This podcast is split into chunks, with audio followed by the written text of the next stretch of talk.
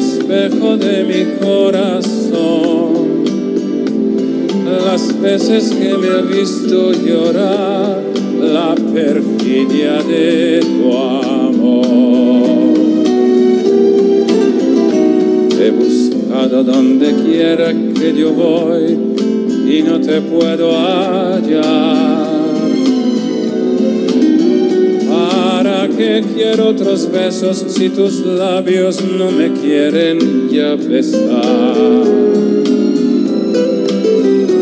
Y tú, quién sabe por dónde andarás, quién sabe qué aventuras tendrás,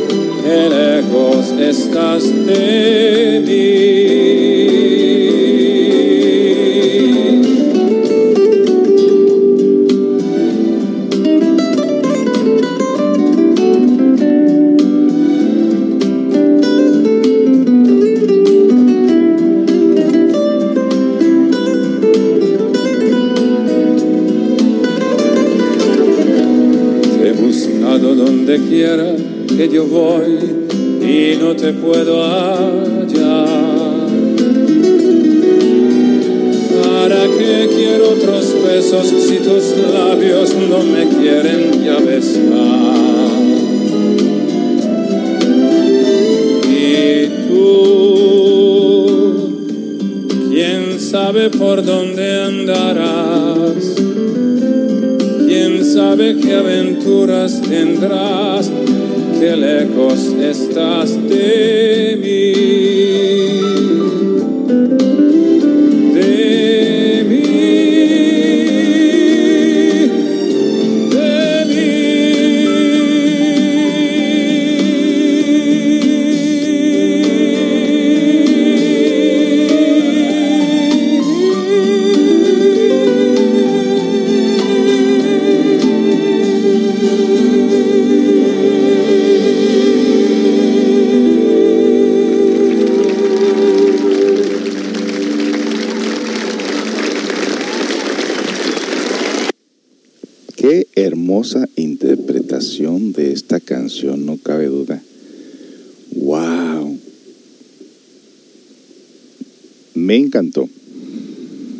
Bueno, pues aquí este, preparando la programación de este día, ya que llegamos un poquito corriendo aquí, pero ya estamos listos para eh, comenzar la programación de El Rincón Místico.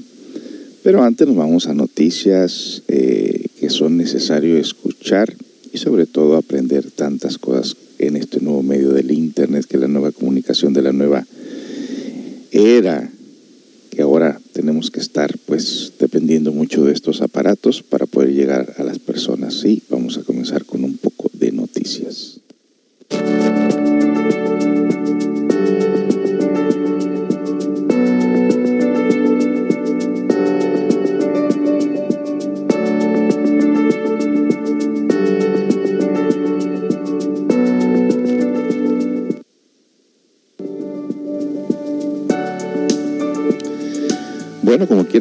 en esta época de la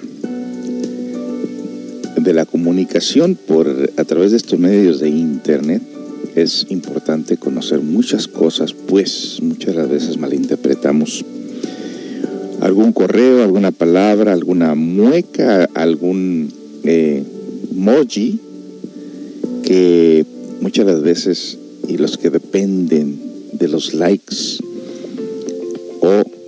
de los que no contestan los correos como el WhatsApp, por ejemplo, cuando escribes a alguien que sabes que ya lo leyó porque te marca la palomita azul y te ha ignorado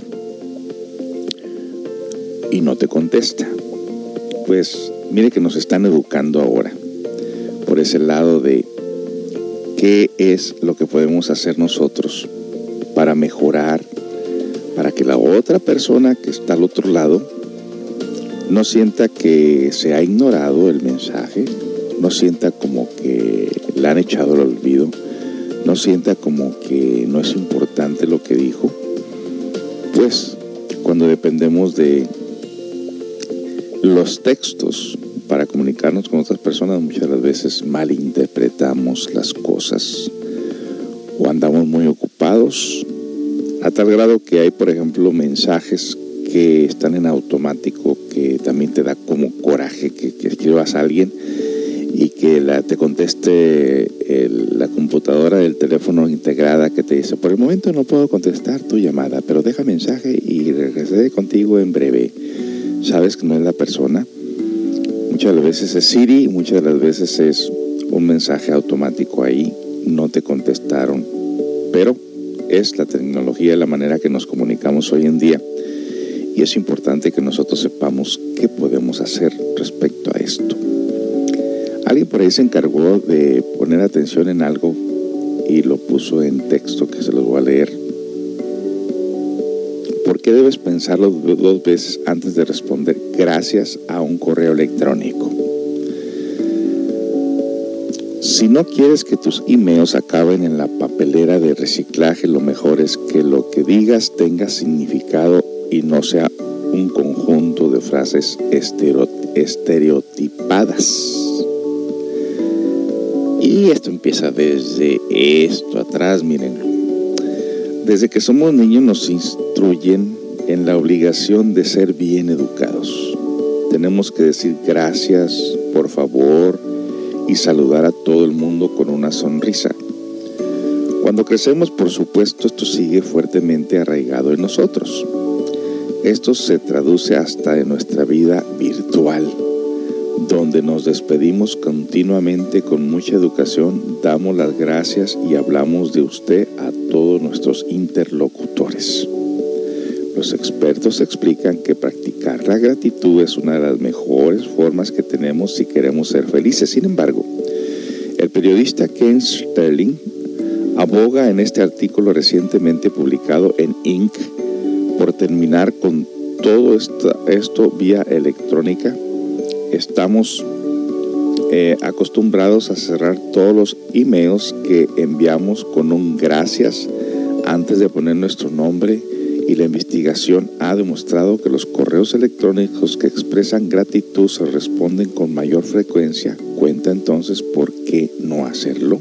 Respuesta tipo respuesta tipo mejor no otra duda surge suponiéndose al anterior si nos despedimos siempre con un agradecimiento porque otros correos electrónicos no se responden jamás. Es que esos casos, en estos casos la gratitud no fue genuina ni auténtica o tal vez se perdió en un correo cliché que simplemente se parece demasiado a todos los demás que llenan la papelera de reciclaje. ¿Mm? No caigas en los tópicos manidos ni agradezcas con palabras vacías. Obtendrás más atención e impresionarás a tus destinarios si añades algo. Sterling asegura que si quieres que un correo electrónico enviado a distintas fuentes, por ejemplo, una invitación o incluso una presentación con tu currículum vitae, no caiga en saco roto. Lo mejor que puedes hacer es dejar los tópicos a un lado. No hay realmente nada por lo que por lo que estar agradecido, así que si no así que no lo escribas si no es necesario. Obtendrás más atención e impresionarás a tu destinario si añades algo. Él propone algunas frases como gracias por darme la oportunidad de estar en contacto con usted y ofrecerle este servicio. Gracias de nuevo por toda su colaboración. Entiendo que es una distracción de su trabajo habitual responder a este mensaje. Aprecio su colaboración y me tomo muy en serio mi compromiso. Entiendo que hay muchos en juego y mi objetivo es seguir ganando su confianza. Básicamente lo que pretende demostrar Sterling con estos ejemplos es que cuando te tomas el tiempo específico para señalar por qué estás agradecido, no solo tendrás una mejor respuesta de un cliente o colega de trabajo, sino que construirás una mejor relación con ellos. A nadie le gustan las palabras vacías. Palabras, la próxima vez que vayas a despedirte en un correo electrónico, lo mejor es que seas cortés y específico. Si realmente estás agradecido, de las, da las gracias. Si no, si no hay nada que agradecer, elige otro final. Si deseas construir una relación y que tu mensaje no se quede flotando en la papelera de reciclaje, para siempre lo mejor es que añadas por qué agradeces algo. Y vamos a continuar comentando sobre esto para todas las personas que están escuchando esto para que no den una mala impresión cuando ustedes escriben algo o mandan un correo a alguien más. Regreso con más de este tema tan interesante que nos toca de hablar para irnos educando en estos nuevos medios de comunicación, para los que salimos por allá del rancho y nos podamos modernizarnos un poquito más. Regreso con más.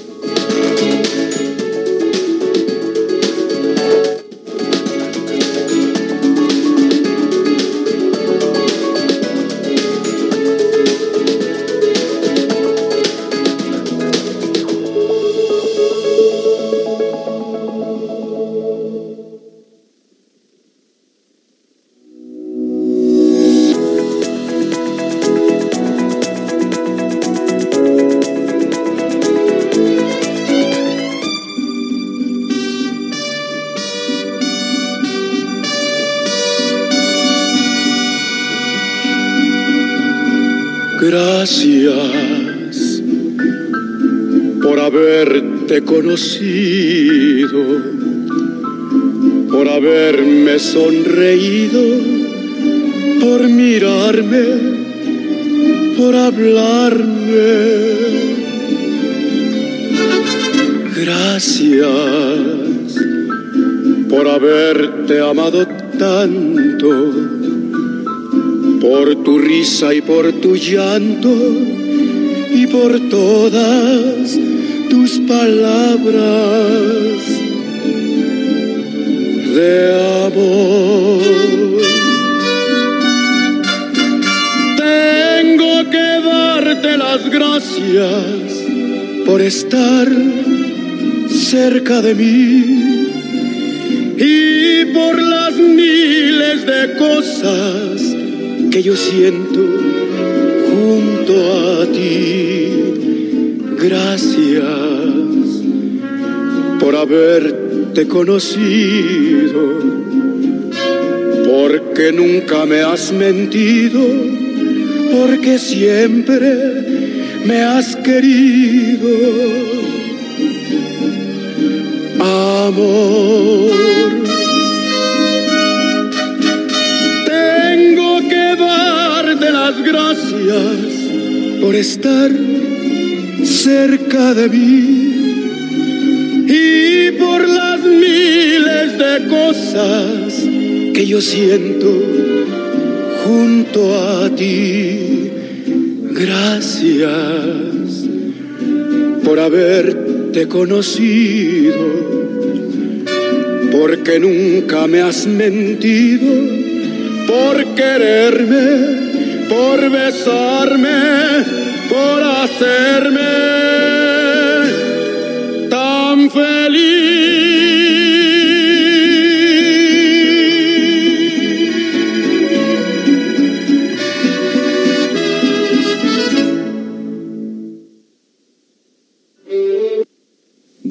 quedó, ahí quedó. Si acaso no captaron el mensaje, pues esa canción ya ve como dice gracias, gracias, gracias.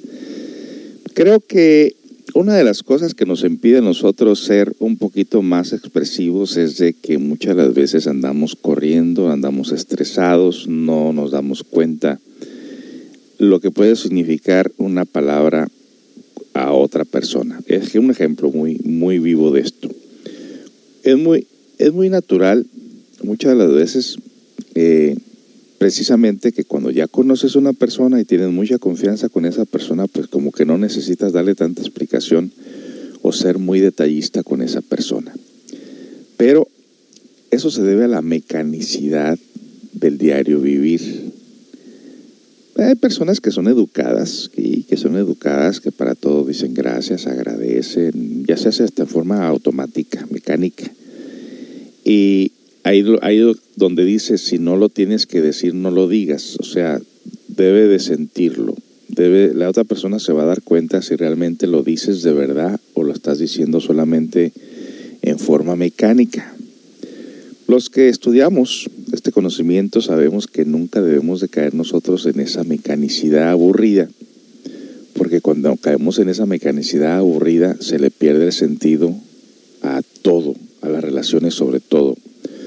Por eso dice que cuando dices gracias, hagas un comentario. ¿A qué estás agradeciendo? ¿O a qué estás diciendo gracias? Eh, y muchas de las veces es importante esto, porque nosotros los latinos que somos muy poco comuni comuni comunicados entre nosotros mismos, pensamos que la otra persona ya sabe y que, y que no debemos de decirlo, pero no es así.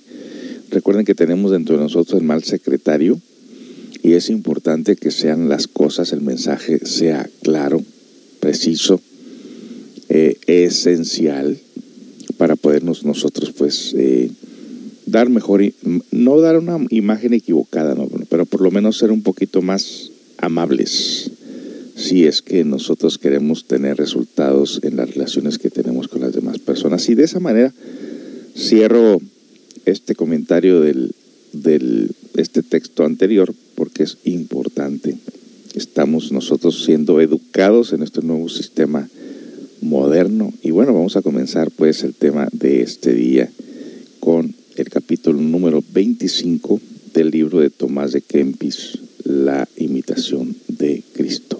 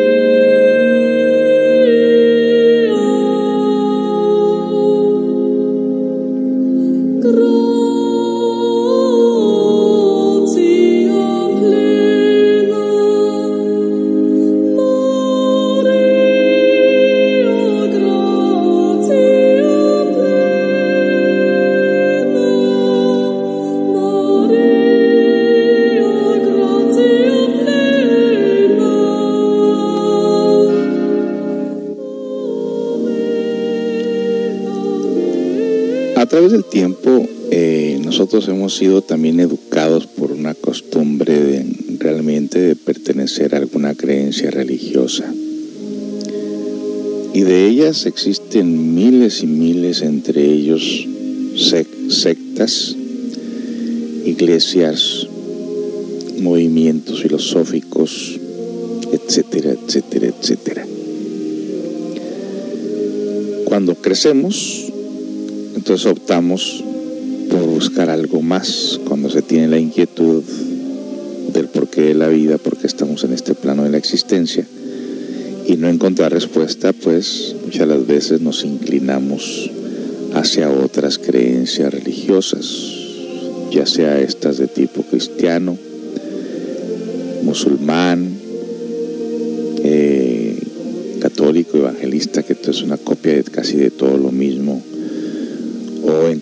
la meditación, la yoga o el budismo.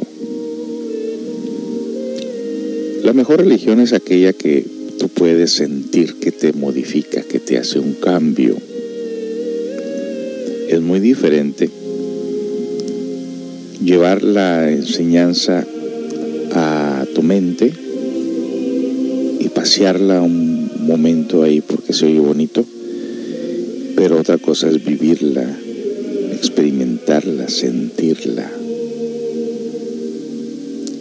Con ejemplos sencillos, si tú vas a un lugar, por decirlo así, a un bosque, en un día caliente, y ves unos niños bañarse por ahí en un arroyo, en una cascada, y dices, qué bonito se ha de sentir estarse bañando ahí en ese lugar. La diferencia está en que los que están ahí están sintiéndolo, están sintiendo el agua que corre por sus cuerpos, están sintiendo el clima, están sintiendo la alegría, están sintiendo la purificación. Mientras que el que está sentado mirándolos, contemplándolos, solamente se puede imaginar, pero no lo puede sentir. Lo mismo pasa en nuestra vida cotidiana. No es lo mismo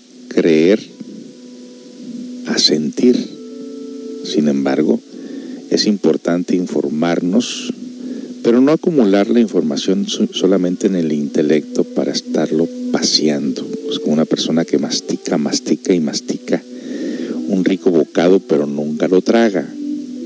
Llega un momento que este da hasta asco tenerlo en la boca. Por eso es que existe un tiempo límite para masticar y tragar. Y en la mente pasa exactamente lo mismo. Cuando una persona llena de teorías, se llena de información, se llena de lecturas, se llena de creencias, llega un momento que también enfada y se enfada. Porque en los hechos nos damos cuenta realmente que eso no nos ha modificado absolutamente nada. Y lo que hace falta aquí entonces es conocer cómo practicar conocimientos, cómo llevarlos a la vida diaria, cómo tragarlos.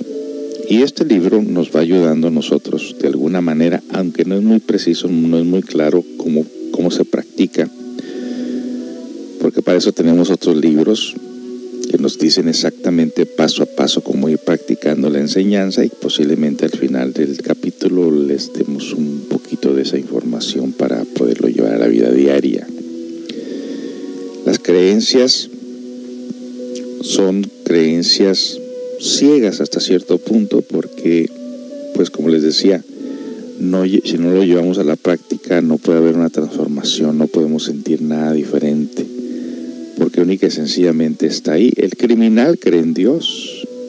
Casi todos los criminales, abusadores, eh, prostitutas, eh, sacerdotes, todo mundo creemos en Dios, pero no llevamos a la práctica las creencias y eso es lo que hace un, un problema en la vida de nosotros.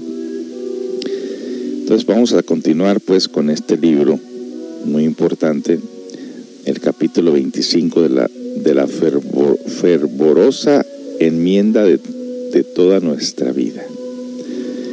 Dice lo siguiente, vela con mucha diligencia en el servicio de Dios y piensa de ordinario a qué viniste y por qué dejaste el mundo. No es por ventura con el fin de vivir para Dios y ser hombre espiritual. Corre pues con fervor a la perfección que presto recibirás el galardón de tu trabajo y no habrá de ahí adelante temor ni dolor en tu fin. Ahora trabajarás un poco y hallarás después gran descanso y aún perpetua alegría. Si permaneces fiel y fervoroso en obrar, sin duda serás Dios, será Dios fiel y rico en pagar. Ten firme esperanza de alcanz y alcanzarás victoria. Mas no conviene tener seguridad porque no aflojes ni te ensorber, ensorbervezcas, ensorbervezcas. Hay palabras que yo no entiendo, pero ahí dejamos a la intuición a ver qué nos puede enseñar, ¿no? Porque esto es un lenguaje de, de hace más de 200 años, creo yo. Y recuerden que se va modificando, va cambiando la forma de expresarnos, así que hay mensajes que debemos que detenernos y realmente tratar de extraer qué es lo que nos quiere decir. Y continúa.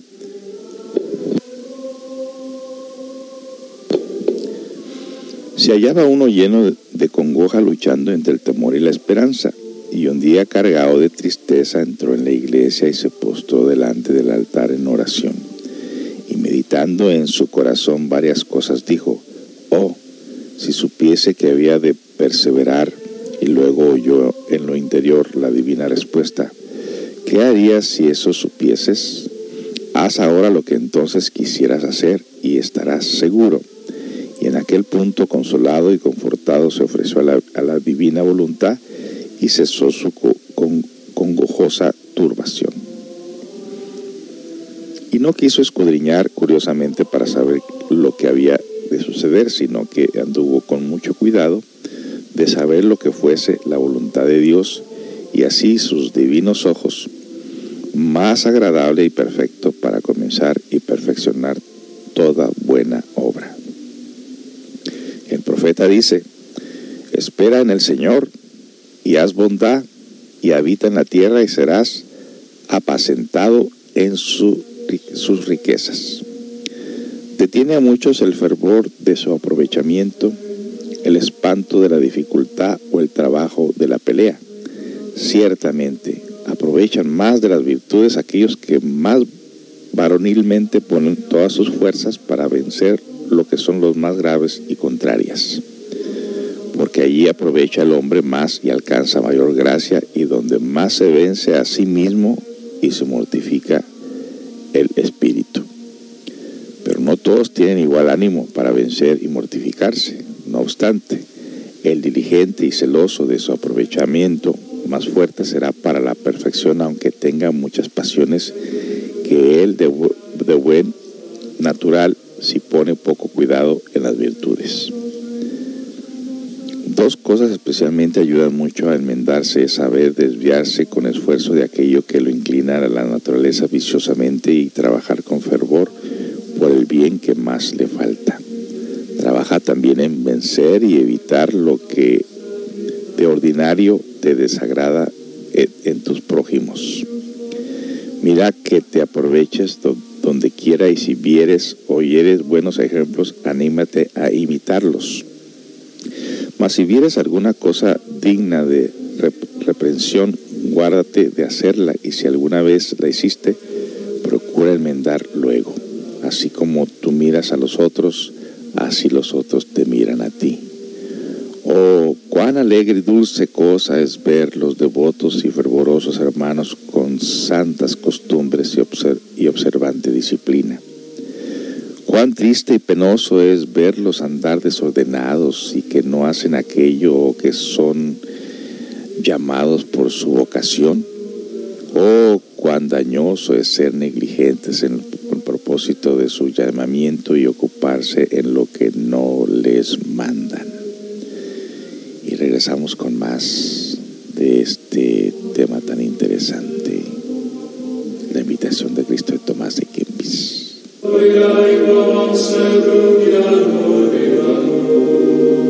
Na casa do Senhor estão plantados, nos átrios de meu Deus florescerão.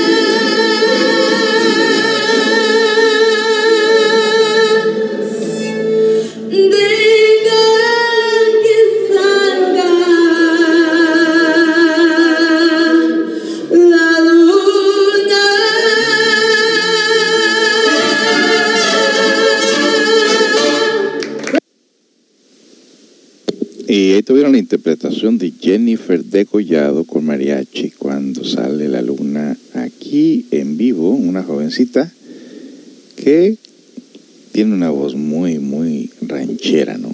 Bueno, vamos a continuar con el tema de la imitación de Cristo. Y en aquel entonces, pues le decía, son un lenguaje diferente que nosotros parece que, como que hay momentos como que nos perdemos del mensaje, a medida que lo vamos leyendo, lo vamos comprendiendo, ampliando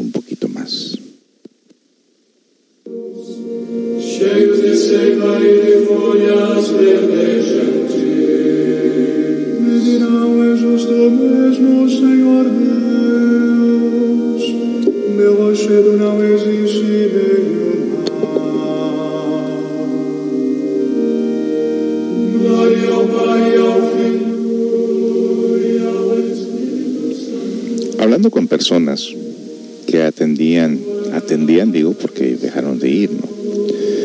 Muchas personas que atendían en las iglesias dejaron de ir precisamente por ver el comportamiento de las personas, sobre todo del líder religioso o el sacerdote. Dice que perdieron la fe, pero más bien perdieron la creencia. Explica el maestro por ahí, la fe es sapiencia vivida. La fe es experiencia directa. Quien tiene fe no necesita creer. Si tuvieses fe como un grano de mostaza, podréis mover montañas. Entonces, ante esas frases, fe y creencia son dos cosas diferentes. Usted cree, el ejemplo de los niños que se bañan en, en ese riachuelo, eh, y usted solamente mira y no se baña, pues sí, no llega a experimentar realmente lo que esos niños sienten. Un niño es inocente, no es complicado. Mientras no seáis como niños no podráis entrar al reino de los cielos,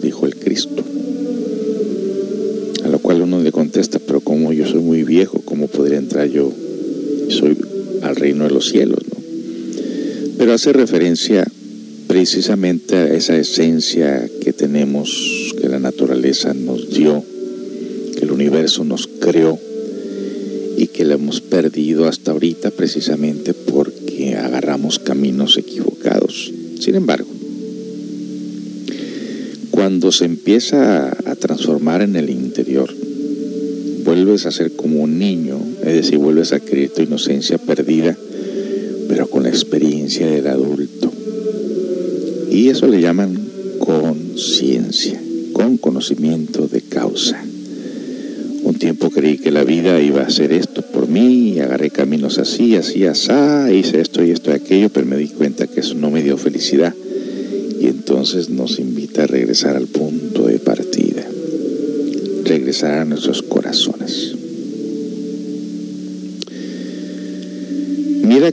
Aproveches donde quiera y si vieres y oyeres buenos ejemplos, anímate a imitarlos. ¿Mm? Interesante, ¿no? Eh, acuérdate de la profesión que tomaste y proponte por modelo al crucificado. Bien puedes avergonzarte mirando la vida de Jesucristo porque aún no estudiaste a conformarte más con Él. Aunque a, aunque a muchos que están, aunque a muchos años que estás en el camino de Dios. El religioso que se ejercita intensa y devotamente en la santísima vida y pasión del Señor, allá allí todo lo útil, haya ahí todo lo útil y necesario cumplidamente para sí y no hay necesidad que busque cosa mejor fuera de Jesús. Oh, si vinieses a nuestro corazón Jesús crucificado, cuán presto y cumplidamente seríamos enseñados. El fervoroso religioso acepta todo lo que le mandan y lo lleva muy bien. El negligente y tibio tiene tribulación sobre tribulación y de todas partes padece angustia porque carece de consolación interior y no le dejan buscar la exterior. El religioso que vive fuera la observancia cerca está de caer gravemente. El que busca vivir más ancho y descuidado siempre estará en angustia porque lo uno y lo otro le descontentará. Vamos a detenernos un poquito aquí para extraer el fruto del mensaje. Todo hace una referencia a un Jesús aparentemente externo, histórico, ¿no? Todo mundo adora a un Cristo histórico. Todo mundo le rinde culto a un Cristo externo. Pero tiene algo aquí, un significado muy interesante cuando dice, El fervoroso religioso acepta todo lo que le mandan y lo lleva muy bien. El negligente y tibio tiene tribulación sobre tribulación y de todas partes padece angustia, porque carece de consolación. Carece de consolación interior y no le dejan buscar y no le dejan buscar la exterior. Cuando ya habla aquí de lo interior, obviamente está haciendo una referencia ya a algo dentro de nosotros, ¿no? Porque cuando se habla de adoración a Jesús, pues no deja de ser algo externo. Pero Jesús, Jesús Cristo o Jesucristo, ahí con estos tiempos que estamos viviendo ahorita y con la enseñanza que se nos ha dado, que se nos ha velado, nos dice que efectivamente el Cristo histórico o Yeshua Ben Pandirá, el Cristo, la parte humana del Cristo, obviamente dentro de él traía una energía muy interesante que lo transformó totalmente. Es algo dentro de él mismo. Cristo en sustancia y en conciencia, vida potente por la que todo avanza, fuerza universal y cósmica. Lo cual significa y él lo decía bastantes veces, todo lo que yo hago, todo lo que, lo que ustedes ven que yo hago, ustedes lo pueden hacer y más. Obviamente, quien imita al Cristo hoy en día sin conocer la parte objetiva del conocimiento interno, no deja de ser un payaso, en el sentido de que creen hacer milagros, creen tener poder, creen tener la fuerza del Espíritu Santo, y la gente empieza a mofarse de ellos. Y dice, pues si realmente crees tener ese poder, ¿por qué no caminas sobre las aguas? ¿No? Si realmente crees tener el poder de Jesús, ¿por qué no sales a los hospitales a curar gente? Y bueno, somos unos imitadores, pero fracasados. Porque al desconocer realmente la energía Crestos, la energía que el mismo Cristo utilizó para transformar su vida, esa es la parte que nosotros humanamente desconocemos. Podíamos imitar varias veces todas las virtudes de los santos, mas no significa que nosotros hayamos alcanzado realmente esa sabiduría o hayamos recorrido el árbol cabalístico o hayamos levantado la serpiente ígnea de nuestros mágicos poderes dentro de nosotros mismos, conocida como la energía del kundalini, como ellos lo hicieron, y que no lo dejaron tan público, porque el mismo Cristo escogió entre sus discípulos a quien entregarle esos secretos. Y es la parte donde nosotros nos damos de topes, porque esa parte la desconocemos. El fervoroso religioso acepta todo lo que le mandan y lo lleva muy bien. El negligente y tibio tiene tribulación sobre tribulación y de todas partes padece angustia porque carece de consolación interior y no le dejan buscar la exterior. El religioso que vive fuera de la observancia cerca está de caer gravemente. El que busca vivir más ancho y descuidado siempre estará en angustia porque lo uno y lo otro le descontentará.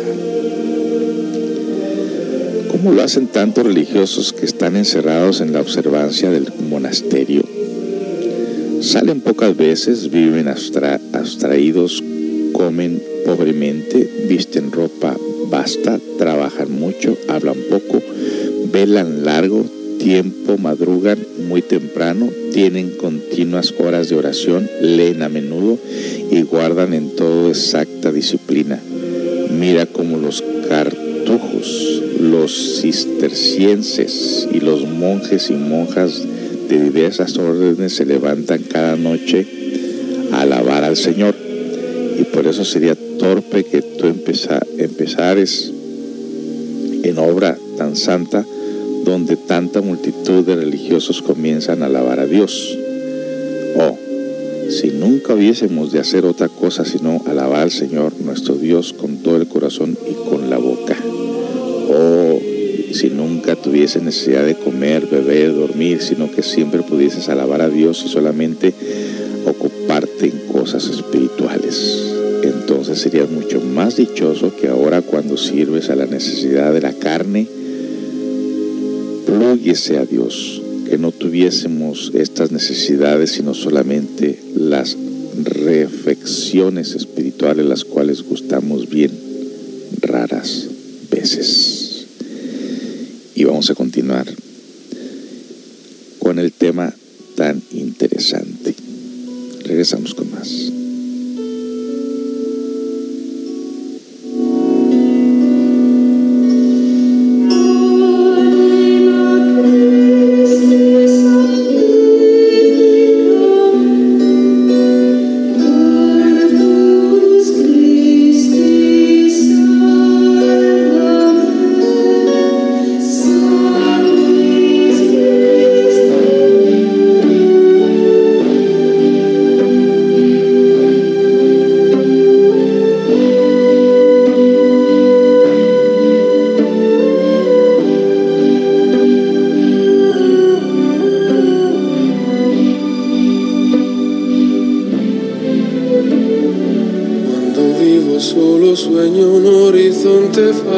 de palabras. En la sombra y en tres luces todo es negro para mi mirada. Si tú no estás junto a mí, aquí tú en tu mundo separado del mío por un abismo. Oye, llámame yo volaré a tu mundo lejano.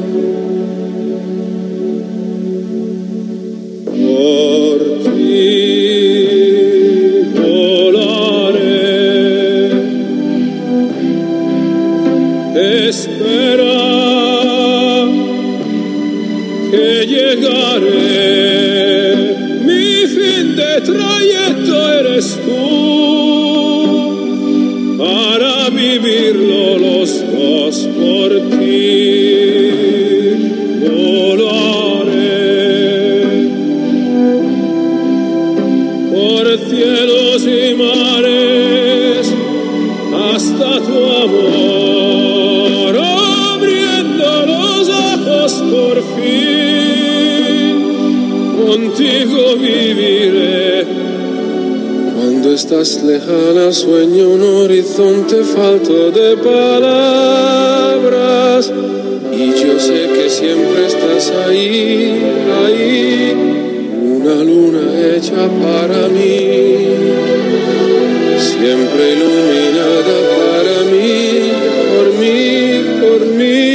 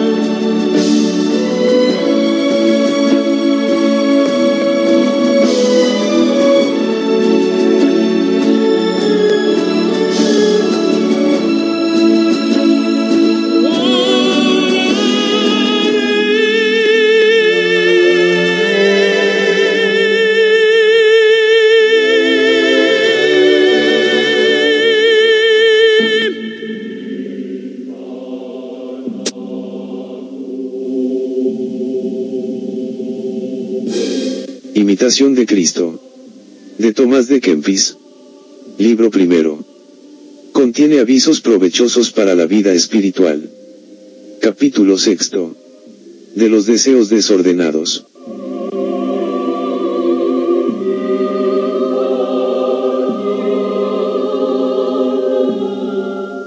Cuántas veces desea el hombre desordenadamente alguna cosa, tantas pierde la tranquilidad. El soberbio y el avariento jamás sosiegan, el pobre y humilde de espíritu viven en mucha paz. El hombre que no es perfectamente mortificado en sí mismo, con facilidad es tentado y vencido, aun en cosas pequeñas y viles. El que es flaco de espíritu, y está inclinado a lo carnal y sensible, con dificultad se abstiene totalmente de los deseos terrenos, y cuando lo hace padece muchas veces tristeza, y se enoja presto si alguno lo contradice. Pero si alcanza lo que deseaba siente luego pesadumbre, porque le remuerde la conciencia el haber seguido su apetito, el cual nada aprovecha para alcanzar la paz que buscaba. En resistir, pues, a las pasiones, se halla la verdadera paz del corazón, y no en seguirlas. Pues no hay paz en el corazón del hombre que se ocupa en las cosas exteriores, sino en el que es fervoroso y espiritual.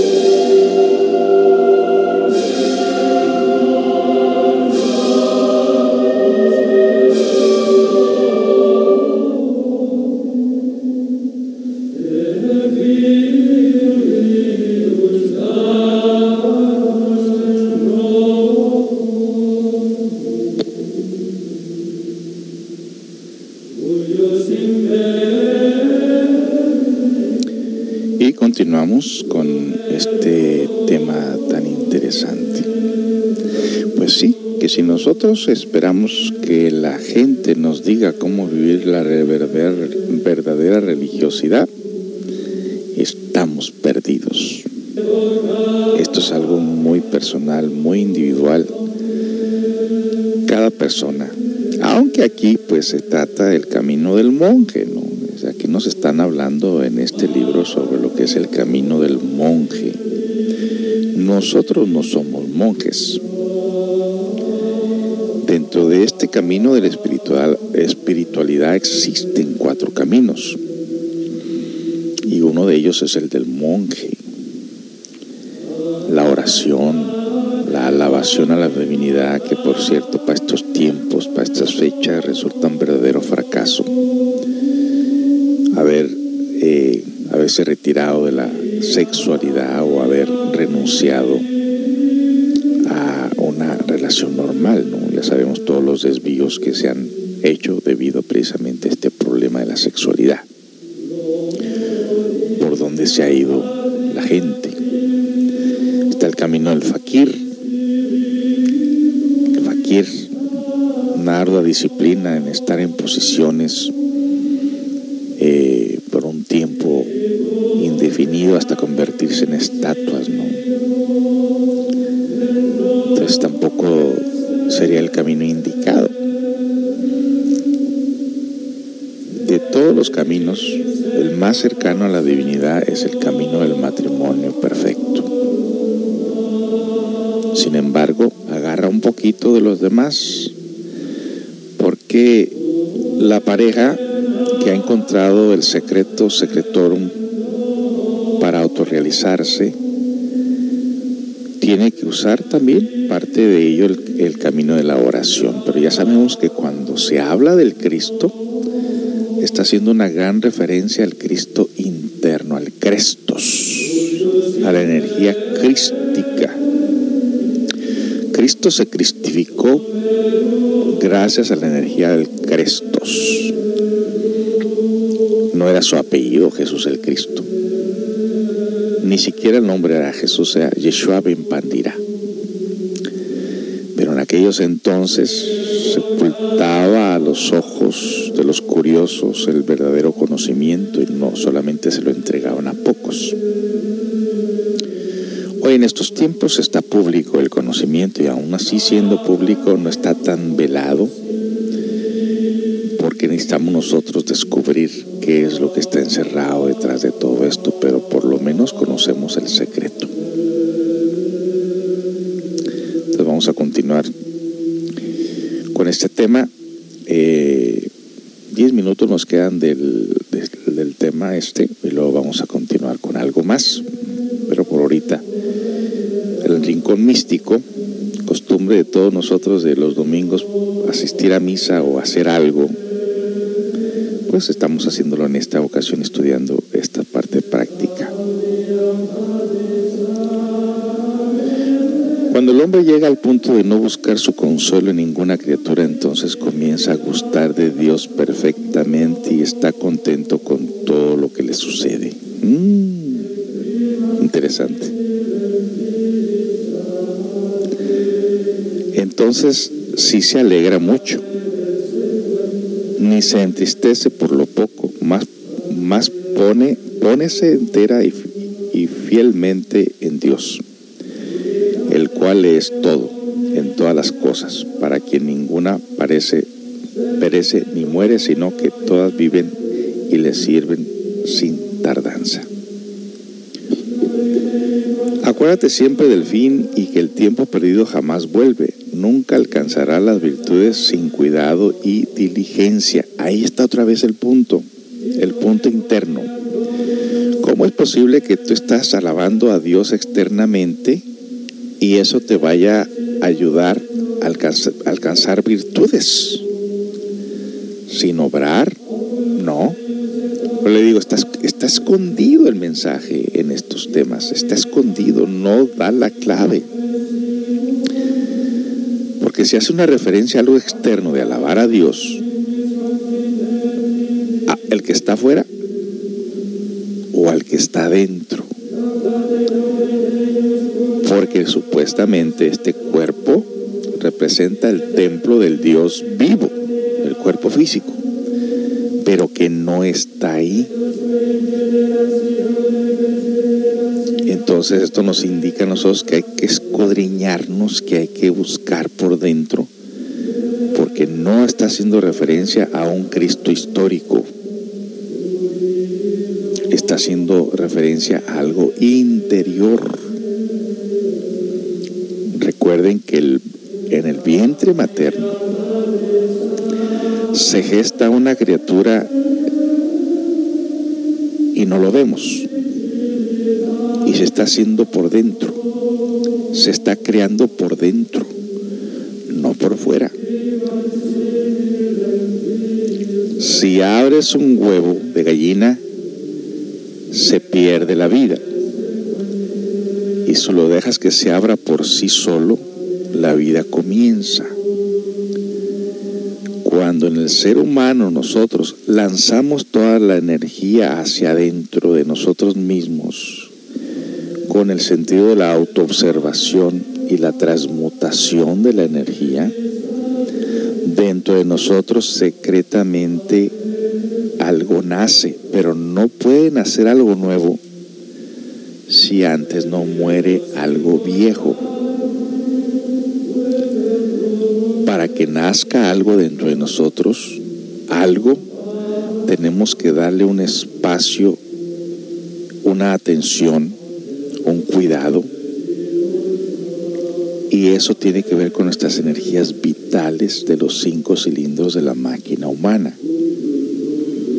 No hay otra manera que nosotros podamos tener una batalla, una lucha para que nazca la parte espiritual dentro de nosotros, pero esto se da dentro de nosotros, no fuera. Mas si te excitares al fervor, hallarás gran paz y sentirás el trabajo muy ligero por la gracia de Dios y por el amor de la virtud. Virtud. Las virtudes son dentro de nosotros, se gestan dentro de nosotros cuando nosotros estamos muriendo psicológicamente, cuando nosotros estamos aniquilando nuestros defectos, porque detrás de cada defecto está una virtud encerrada. El hombre fervoroso y diligente a todo está dispuesto.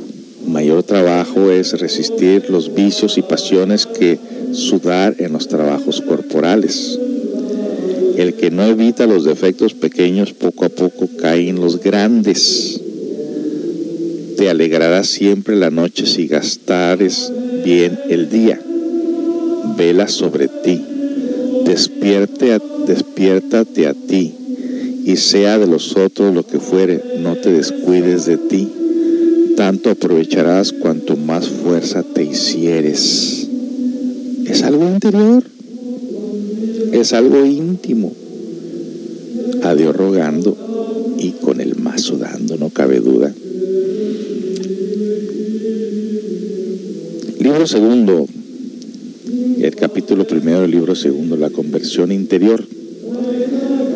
Dice el Señor, el reino de Dios dentro de vosotros está. Ay, ahora sí, mira, encontré lo que les estoy diciendo el reino de Dios dentro de vosotros está.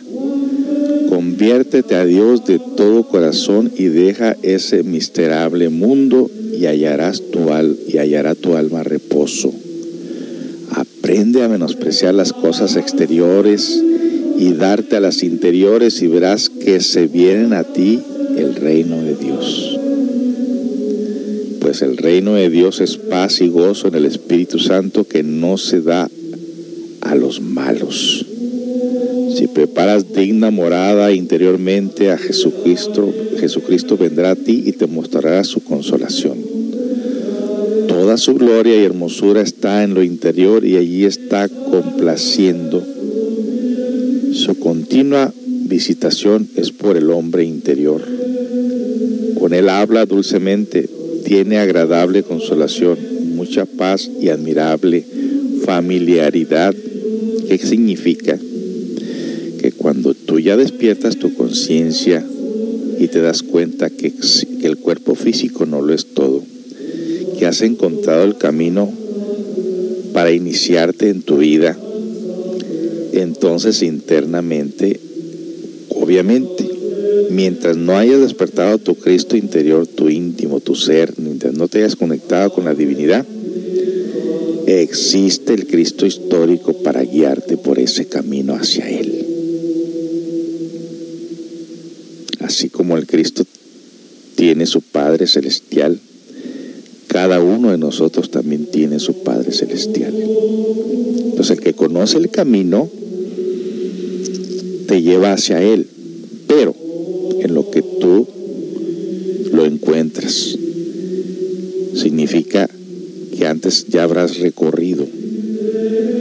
El camino iniciático y las pruebas que se presentan en este camino iniciático. Nadie pudiera llegar a ese camino iniciático sin trabajar sus propias energías. De creencia, todo el mundo vive. De vivencia, pocos llegan realmente a conectarse si no se hace un trabajo en el interior. Así que pues vamos a continuar con este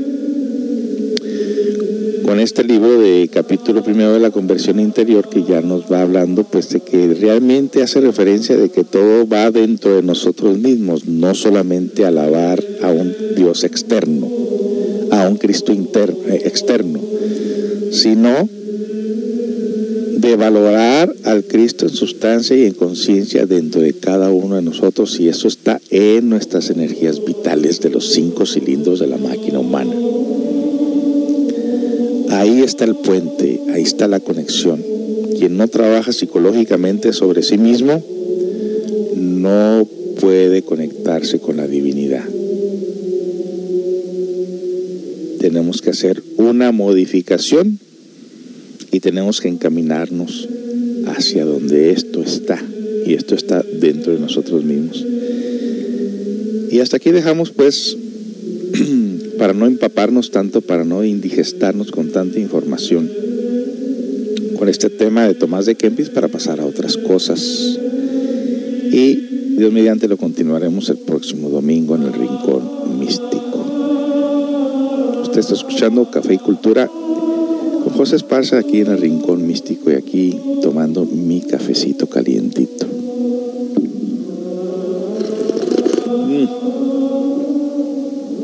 Quedó rico. Regresamos con más.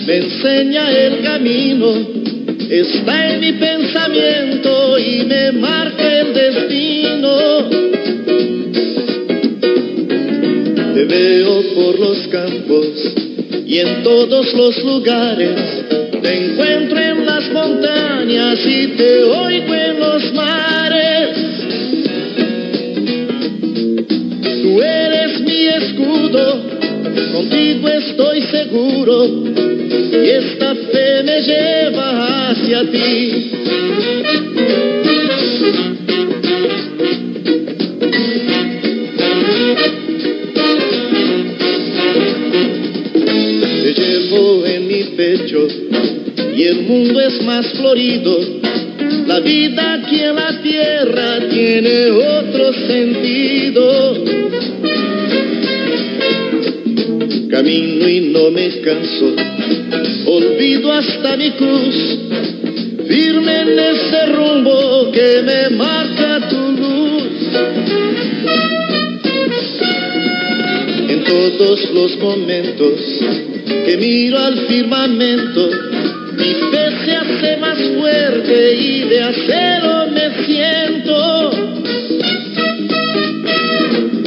Tú eres mi escudo, contigo estoy seguro y esta fe me lleva hacia ti.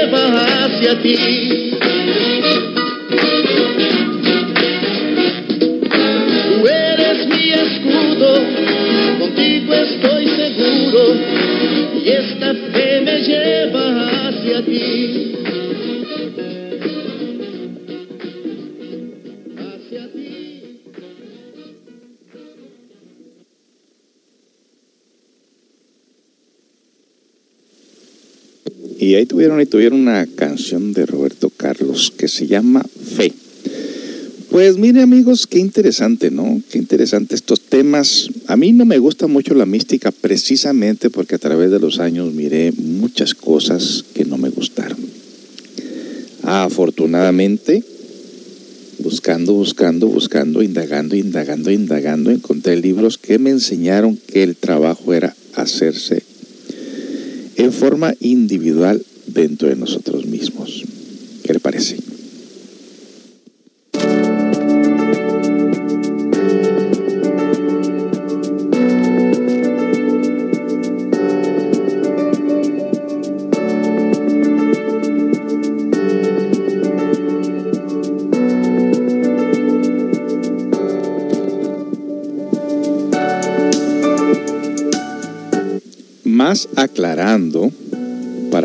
sea malinterpretado. Es verdad que uno no, debe andar siguiendo a gente. Cada persona tiene una visión diferente de las cosas. Está bien que alguien nos encamine. Pero nosotros no podemos dejar de depender muchas de las veces de alguien hasta que realmente nosotros hayamos encontrado el camino que debemos realizar dentro de nosotros mismos. Eso, eso que ni qué. Yo conozco a mi instructor que me encaminó en estos estudios. Bueno, conocí varios instructores, pero eh, si no hubiera conocido a este instructor práctico en el tema, en la rama, yo ya también ya no hubiera seguido en esto. Porque mis primeros instructores se fueron quedando en el camino que encontré este que me dijo, no, pues cada quien tiene que dar cuenta de su trabajo. Si ellos llegaron hasta ahí, hasta ahí llegaron, más no significa que tú tienes que detenerte ahí, tú puedes seguir hacia adelante.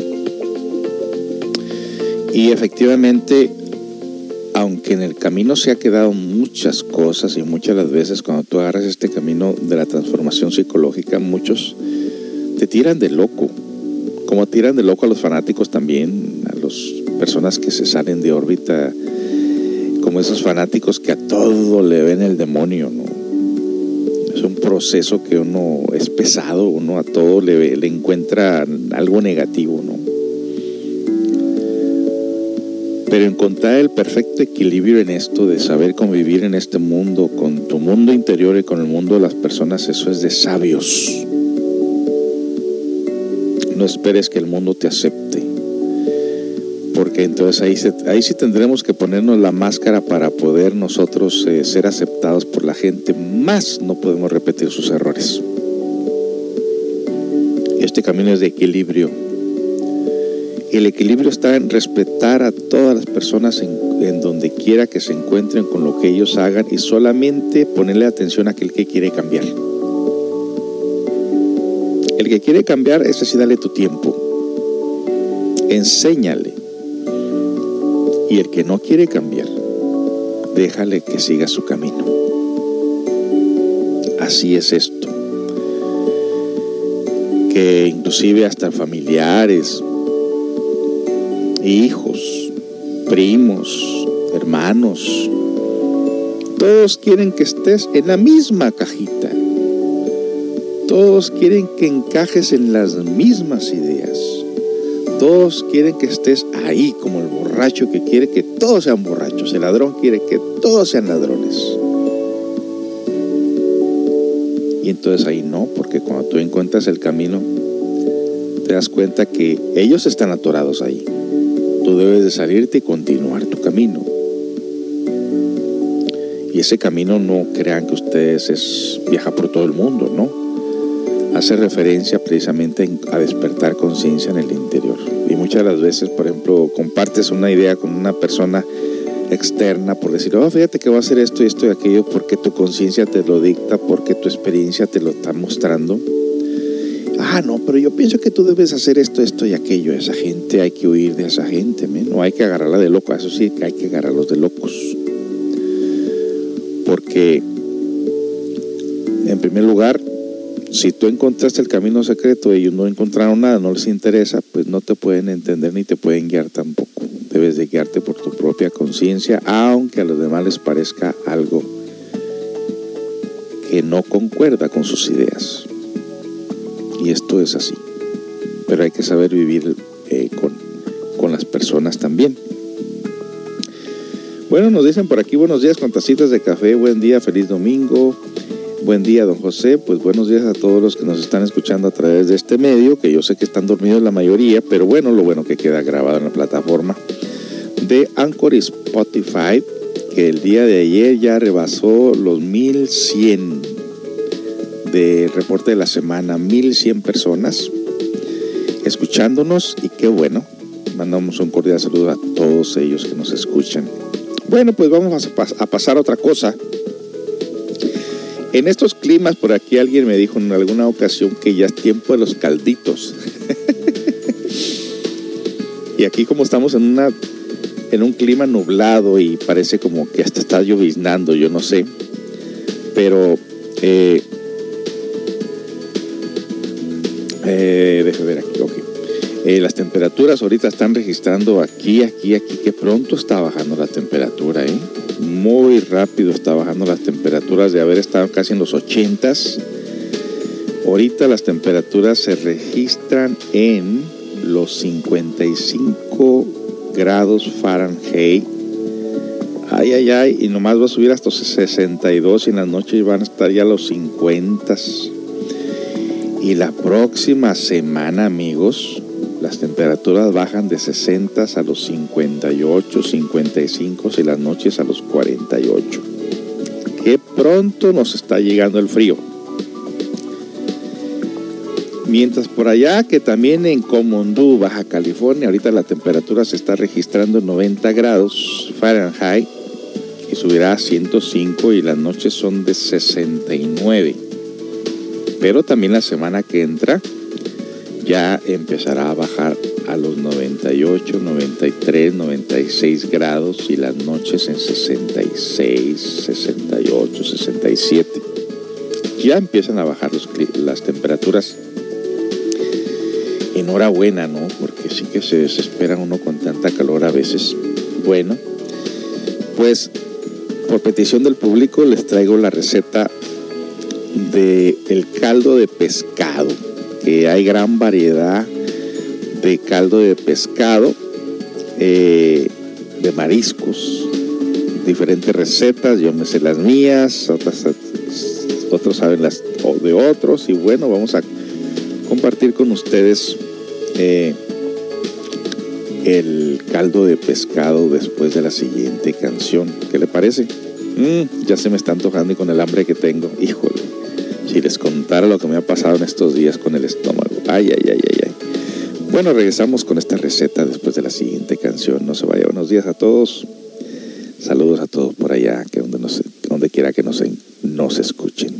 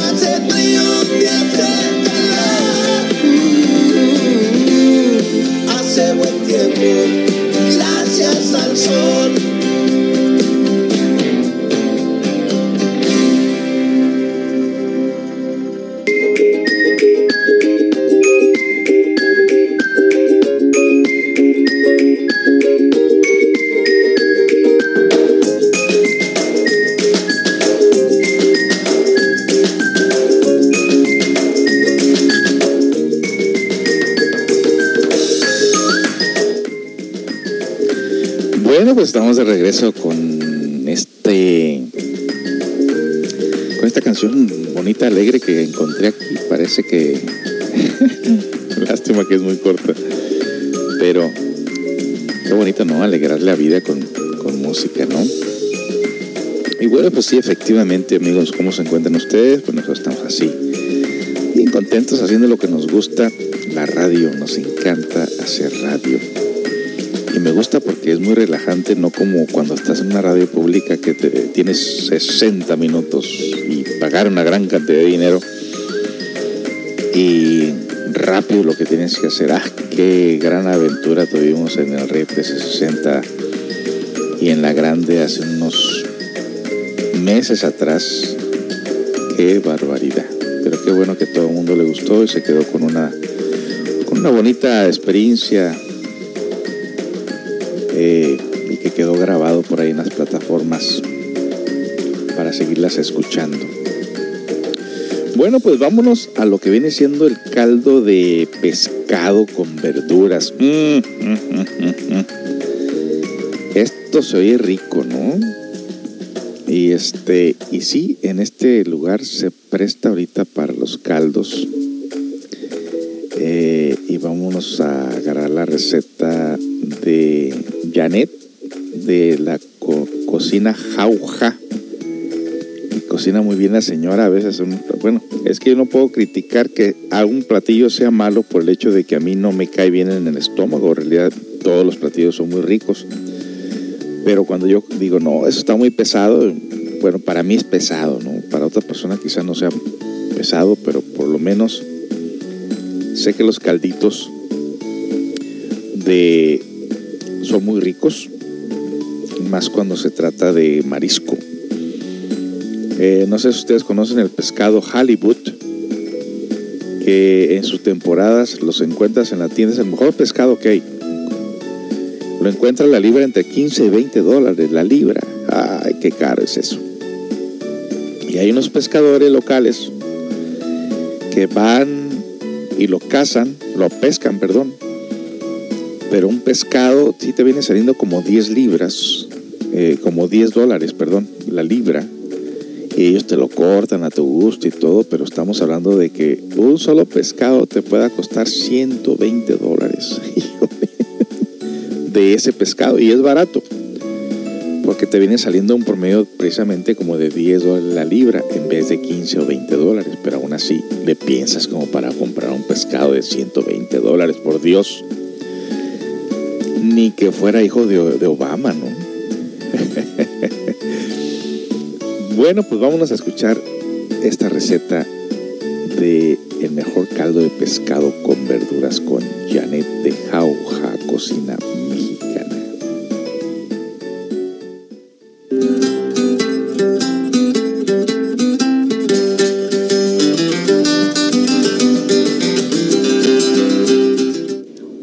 bienvenidos a Jauja Cocina Mexicana. Mi nombre es Janet. El día de hoy vamos a hacer un caldo de pescado muy fácil y muy rápido y además queda delicioso. Les enseño los ingredientes y nos ponemos a cocinar. Para este caldo vamos a utilizar pescado bagre. Yo compré dos pescados y entre los dos pesaron kilo y medio o 3.25 libras. Están cortados en postas de 3 a 4 centímetros de ancho y también vamos a utilizar las cabezas que pedí que me las partieran a la mitad porque esto le da muy buena consistencia al caldo. Y para que salga bien sabroso el caldo, vamos a usar 600 gramos de jitomate, roma, guaje o saladet, como lo conozcan, pero tiene que estar bien maduro. Y para darle color, vamos a usar dos chiles guajillo. Ya los limpié por afuera para que no tengan tierra y por dentro les quité las venas y las semillas. Este chile no pica, pero le da muy buena consistencia al caldo. Y para darle sabor picosito, vamos a usar chile chipotle de lata. Necesitamos también una cebolla. La mitad la vamos a dejar así entera, la otra mitad la partí en forma de plumita y tres dientes de ajo. Y de verduras vamos a usar dos papas medianas, tres zanahorias medianas y para darle mucho sabor, tres varas de apio y un poro. Para los que viven en Estados Unidos, aquí se conoce como leek. Y para sazonar necesitamos dos hojas de laurel, un poco de tomillo y de mejorana y un cubito de caldo de camarón, además de sal. Y para aromatizar el caldo vamos a usar un manojito de cilantro y dos ramas de pasote. Vamos a empezar por hacer la salsa. Vamos a la estufa. En agua hirviendo agregamos los jitomates y los chiles guajillo. Y después de 5 a 6 minutos a lumbre media alta, cuando los jitomates ya se reventaron, vamos a apagar la lumbre y vamos a dejar a que se enfríe y le vamos a dar tiempo también a que los chiles se hidraten por completo. En el vaso de la licuadora colocamos los jitomates, la mitad de la cebolla que ya partí en dos, los tres dientes de ajo, los chiles chipotle de lata, los chiles guajillo, que ya están bien suavecitos, y agua de la cocción de los jitomates con los chiles guajillo. Y lo licuamos. Y una vez que quedó bien molido, lo colamos.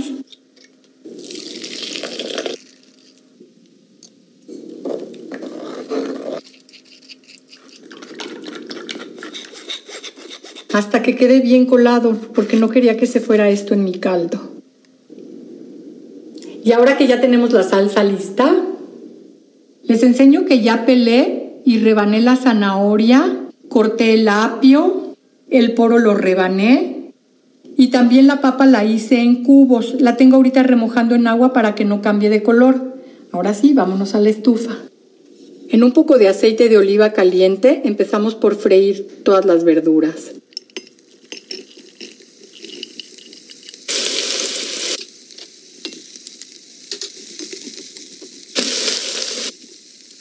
Agregamos el tomillo, la mejorana y las hojas de laurel para que empiecen a soltar todo su olor. Agregamos la papa, ya sin el agua. Después de 3 a 4 minutos, y esto huele riquísimo, de veras, vamos a agregar la salsa que hicimos y colamos hace rato. Sazonamos con el consomé de camarón. Y seis minutos después, a lumbre media alta, cuando la salsa ya cambió de color, vamos a agregar agua. Agregamos la sal, revolvemos e incorporamos las cabezas del pescado para que empiecen a soltar su sabor. El caldo ha estado cocinándose a lumbre media ya por 10 minutos y las verduras están a media cocción. Es hora de incorporar el pescado.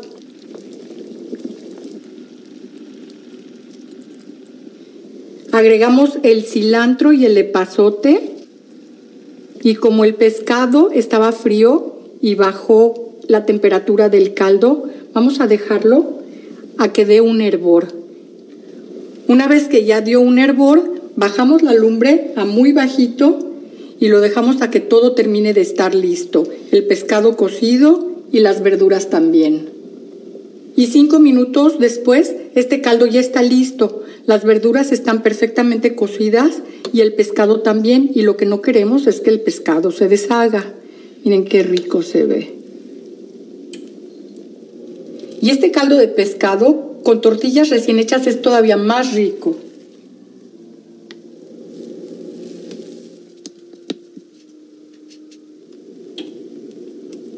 Vamos a retirar el cilantro y el epazote para poder servir el caldo.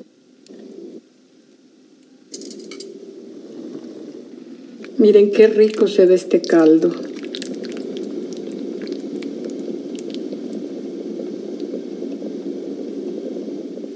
Este caldo de pescado bien caliente con su chorrito de limón. Bueno, este, con permiso, este, vamos a darle el visto bueno aquí porque...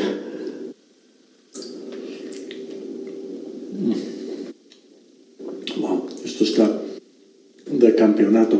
A ver, darle otra probadita. Usted hecho, ¿sabes? Dame aquí la de esta. ¿De veras?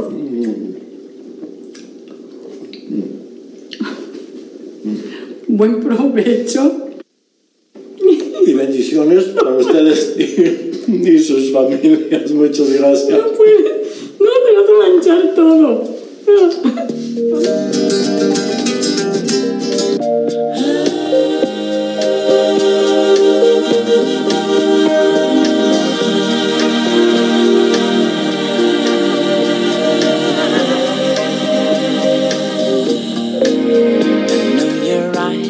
the morning sun.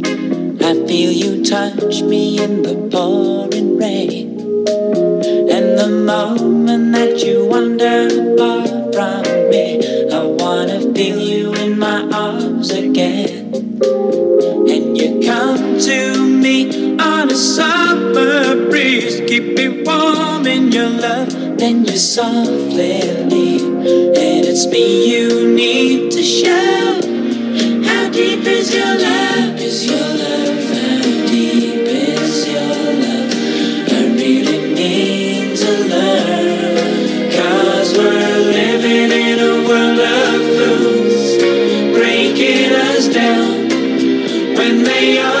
Should let us be. We belong to you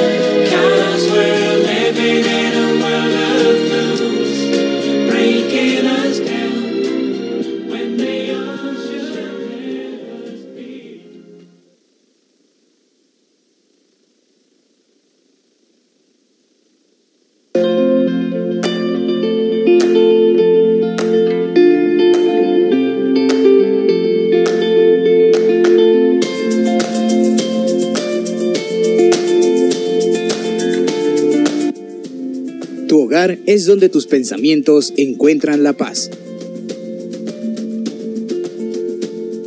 Preocupado por una sola hoja, no verás el árbol. Vagabond. Deja ir o sea arrastrado. Proverbio Zen. Si cometes un error, es mejor reírte. La rana en el estanque sabe poco del gran océano. Como, como. Cuando duermo, duermo. Si quieres escalar una montaña, comienza en lo alto. Cuanto menos predico, más probable es que me escuchen. Alan Watts.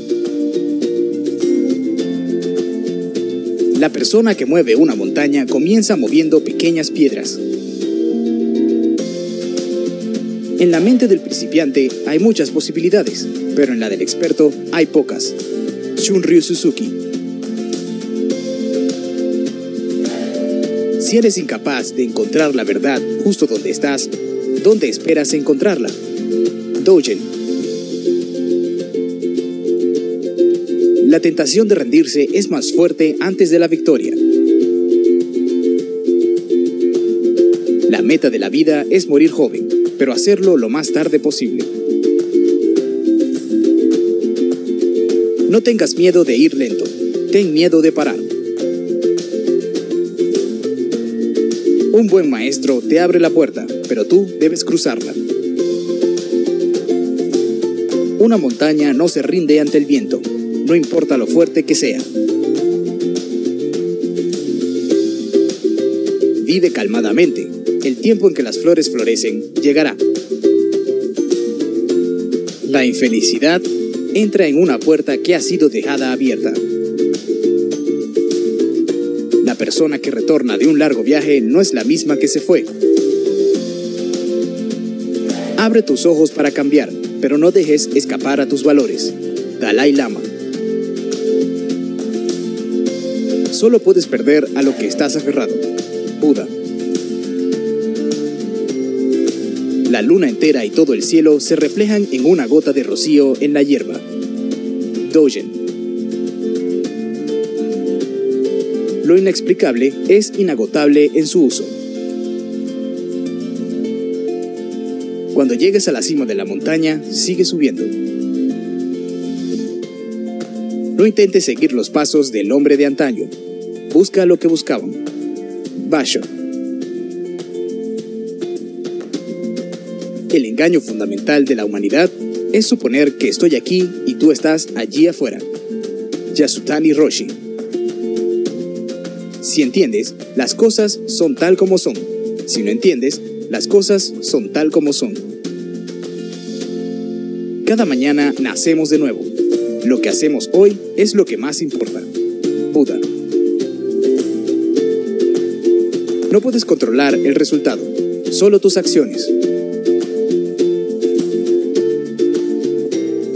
Conocimiento es aprender algo nuevo cada día. La sabiduría es aprender algo nuevo cada día.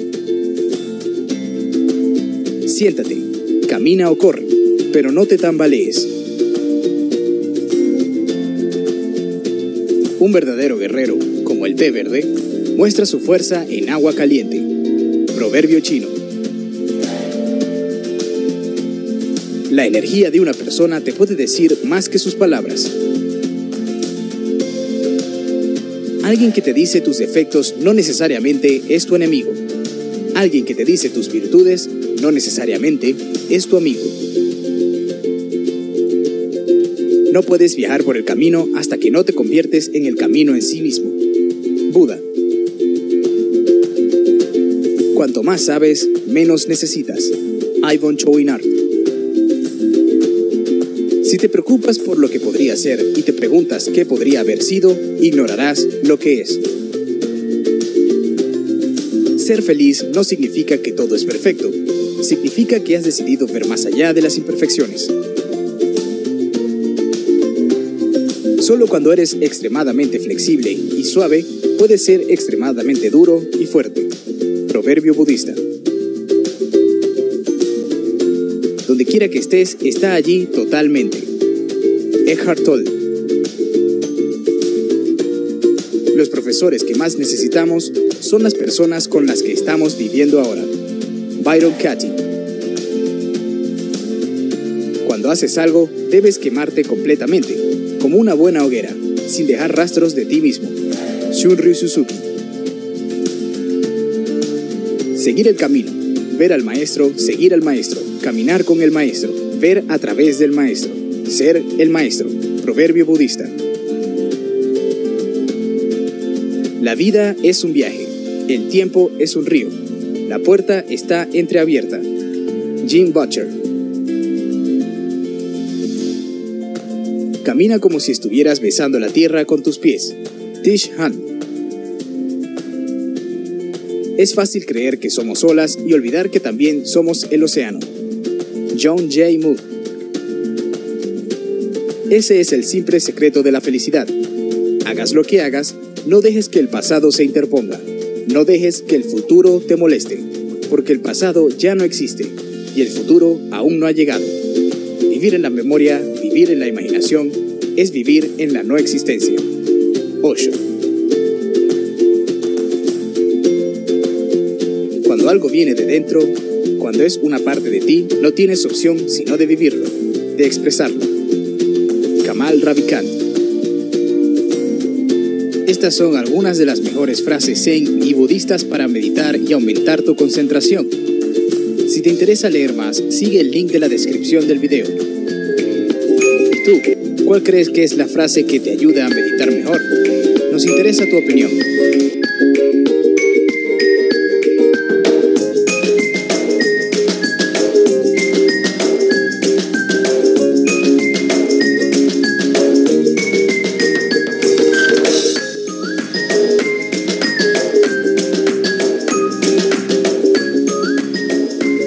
Qué alimento para este día, ¿no?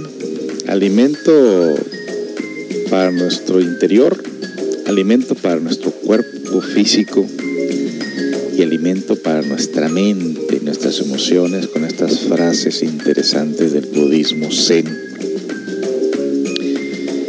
Y algo muy importante, amigos, ustedes que nos están escuchando en diferentes partes del mundo y en diferentes países. Cuando nosotros aprendemos la ciencia de la meditación, que la palabra meditación, pues como que es muy cortita la frase, ¿no? Pero tiene una gran profundidad cuando tú llevas a cabo la práctica. En la meditación nos damos cuenta que lo más difícil es la concentración. Pero la concentración se torna más fácil cuando tú sueltas todo aquello que te preocupa. Como dice uno ahí, este, una de las frases, ¿no? De, la corriente, ¿no? Si brincas en la corriente te lleva o la dejas pasar. Y cuando en nuestra mente está una serie de tantas cosas, tantos deseos, tantos proyectos, tantas preguntas, y la cargas por rato, eso te viene prácticamente a aplastar tarde que temprano, porque la meditación, quien sabe meditar, quien, quien realmente ha aprendido lo que es la ciencia de la meditación, sabe que en la meditación lo primerito que se tiene que hacer es soltar, soltar lo que está causando problema en la mente. Esto puede ser un sinnúmero de cosas. Personal, eh, todo lo que uno hace se convierte en una carga cuando ya no lo haces con alegría, cuando ya le perdiste el entusiasmo. Lo mismo en un trabajo, lo mismo en una relación, lo mismo en una amistad. No hay que llegar a ese punto de hastío. Es importante soltar. Y después de soltar, aclarar para que la otra persona también se dé cuenta de que tú no estás cargando sus problemas, ni los tuyos ni los de ellos. Que todo está bien. Pero no, con esa artificialidad de decirle a la gente, oh, todo está bien, todo está bien, cuando realmente no está bien. Te perjudicarías diciéndole al mundo que todo está bien en tu vida cuando realmente todo está mal. Pero no quieres que los demás se den cuenta, pero si convives con ellos, es muy obvio que con las reacciones que uno tiene se darán cuenta de que no todo está bien.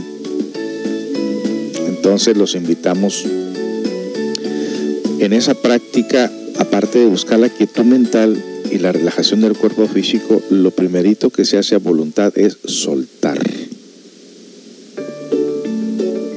Y soltar significa comprender. Cuando tú comprendes algo, lo sueltas. Tú no puedes eh, modificarle la vida a nadie, solamente tú puedes modificar lo tuyo. Y si en ti no existe el problema, no existe en ningún lugar.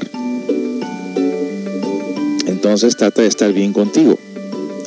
Y si estás bien contigo, hasta de tus propios poros de tu cuerpo, impregnarás a los que están cerca de ti interior. Entonces, los invitamos a todos ustedes a aprender a soltar. Para que una luz interior entre dentro de nosotros, para que se nos ilumine el camino, necesitamos dejar un hueco, un vacío, para llenarlo con esa luz. Pero si estamos bien llenos de oscuridad, con tanta preocupación en el interior, no le damos espacio, lugar a la luz, que es la reflexión serena.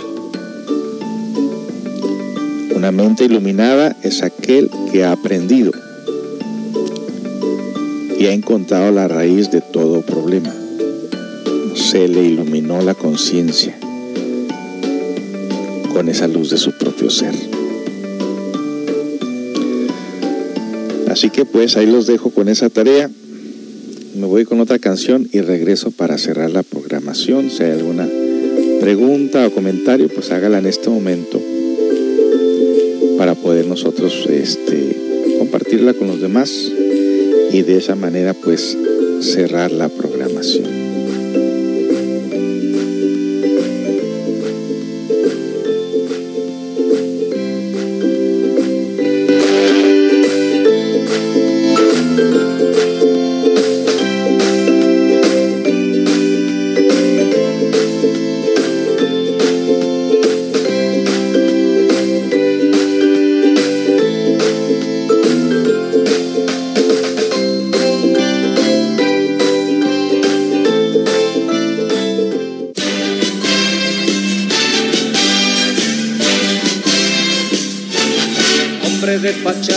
Triste, dale al tiempo buena cara.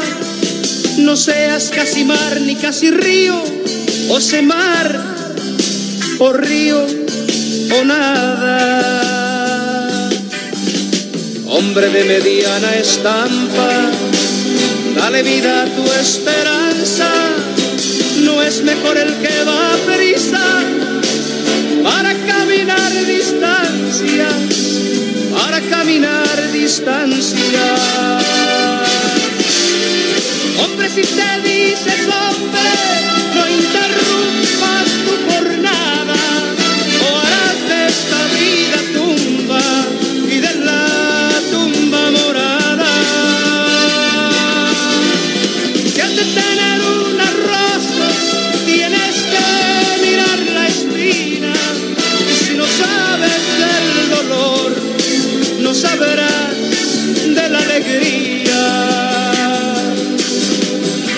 le pidas al Señor, hombre, que te dé una casa. Agradecerle mejor que tienes vida y trabaja. ¿De qué te sirve la voz? ¿Para qué quieres palabras? Si te espantas al menor movimiento de olas bravas, movimiento de olas bravas. Hombre, si te dices hombre, no interrumpas